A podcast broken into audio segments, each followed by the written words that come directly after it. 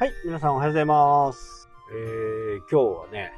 ちょっとした tips ですかね。えー、Adobe のクリエイティブクラウドが大幅刷新されましてね、今までもう簡単になったんですけどね、もう10年ぐらい前から比べるとすげえ簡単になったんだけど、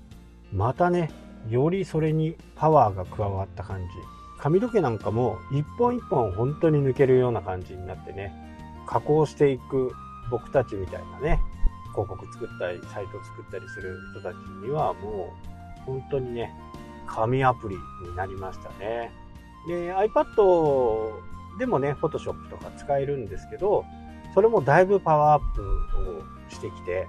ぱこのね、モバイル化の波っていうのは非常にこう、強くね、なっていくのかなというふうな感じですね。まあ、だいぶ良くなった。前から比べるとね、やっぱりすごい使いやすくなって、今、その、多分、フォトショップとかイラスイラストレーターとかね、使ってる人にはね、こう、写真をやる人だったらフォトショップ、広告とかね、デザイン系をするんだったらイラストレーターっていう風な形は今もそうなんですけど、ただこれのね、境目がほとんど今なくなってきていますね。えーなので、どちらでももう本当に簡単にね、共有できますしね。Photoshop データであれ、イラストレーターであれね、どちらでも開けるような形。まあ、本当にシームレスになって、えー僕はこうやってね、えーポッドキャストを、ね、やってますけど、まあ、ほとんど使ってる人がね、いないと。まあ、お音関係をやっている人、まあ、僕音楽はやらないんですけど、音楽関係をやってる人だったら使うのかなっていうね、オーディションとかっていうのもね、また刷新されてね、よりパワーアップに。これ、実際、録音してるっていうのは、結構、周りの音とかね、生の音源を聞くと、結構な音なんですよ。でも、それをノイズキャンセリングして持ってきてるんで、結構いい感じでね、けてると思い。このね、ノイズキャンセルっていうのが、まあ、ちょっと使い方がね、初め難しいですけど、まあいろいろ勉強してですね、もう YouTube 見て、こういう音をこう消したいとか、あ僕の場合だとあの、ちょうど霧のいい時間になったら、ね、あの、鳩が鳴くようなね、ポッポッポッポとかっていう、あの音も消せますし、えーウィンカーの音ウィンカーの音だけを拾ってきて、それを全体から消すとか、そういうこともね、簡単にできるんですね。なんかこう、消しゴムみたいなもので消すこともできる。まあ、非常に優秀な、えーオーディオソフトとかね、もう僕の場合は必需品ですね。なので、イラストレーター、フォトショップ、オーディションかな、今はね。本当はね、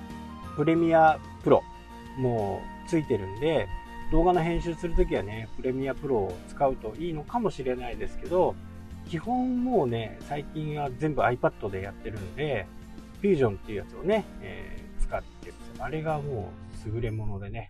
4K3 本ぐらい乗っけてもバリバリ動く。あれは非常にいい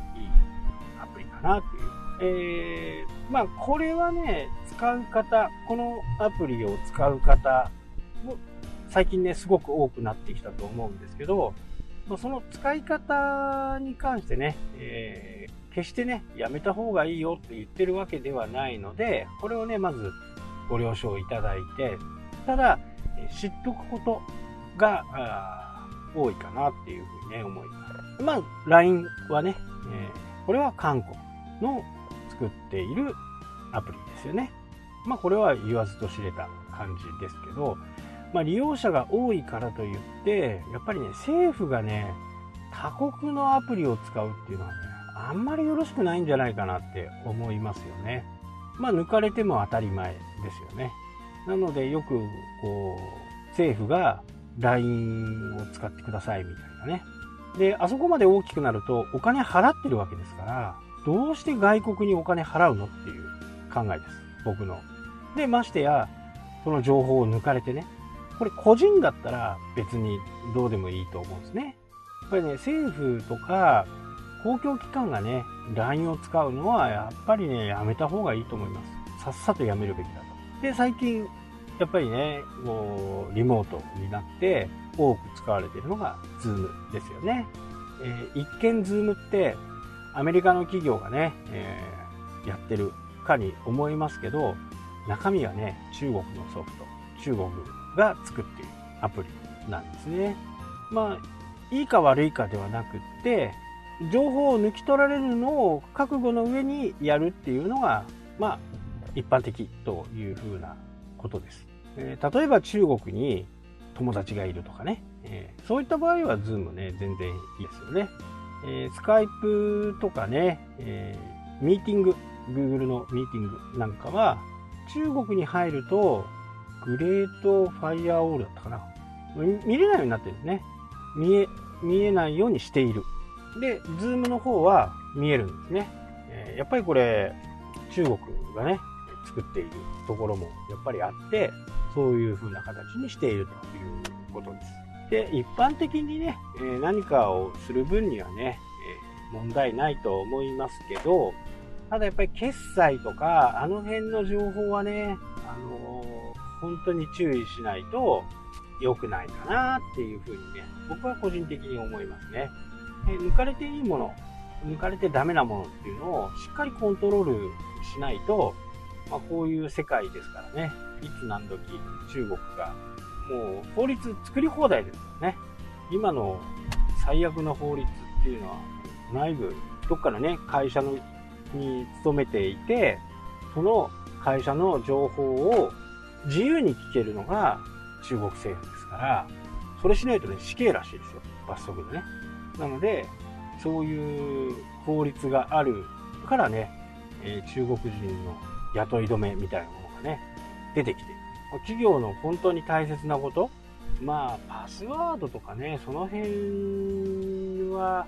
中国だったら簡単に破ろうと思ったら破れるのかもしれないですけど、それよりもっと大切ね、企業の根幹を揺るがすものとかですね、そういったものもそこに働いてる人にその情報をよこしなさいって言えばですね、簡単に政府がね、それを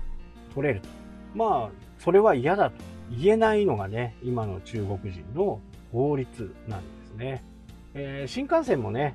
中国産がありますけど、中国はね、えー、これね、武田先生っていう、あのー、年取った方じゃない方の武田さんが言ってましたけど、まあ中国で新幹線って、やっぱり日本の技術なんですね。で、ね、共同開発しようよとかって言って、えー、作ったのがね、えー、今インドネシアかどっかで中国が落札したんですけど、結果ね、できないんですね。やっぱり起伏が激しいとか、水が出るトンネルの掘る技術があまりないと。ま、最も新幹線で重要な部分っていうのはカーブなんですね。このカーブの具合が中国人はちょっとできないんですね。やっぱりこれは日本の技術じゃないとできないと。まあ、中国はね、広い国土の中で新幹線を走らすことはできるんですよね。全部、ま、一直線にできるから。で、そこに住んでる人はね、退去させて、それで、えー、新幹線を通すという風な形ですよね。でも、やっぱりインドネシアとか落札してね、そこに新幹線を走らせようと思うと、インドネシアもね、やっぱり起伏が激しかったり、どうしても中国みたいにね、国土がアホみたいにでかくないんで、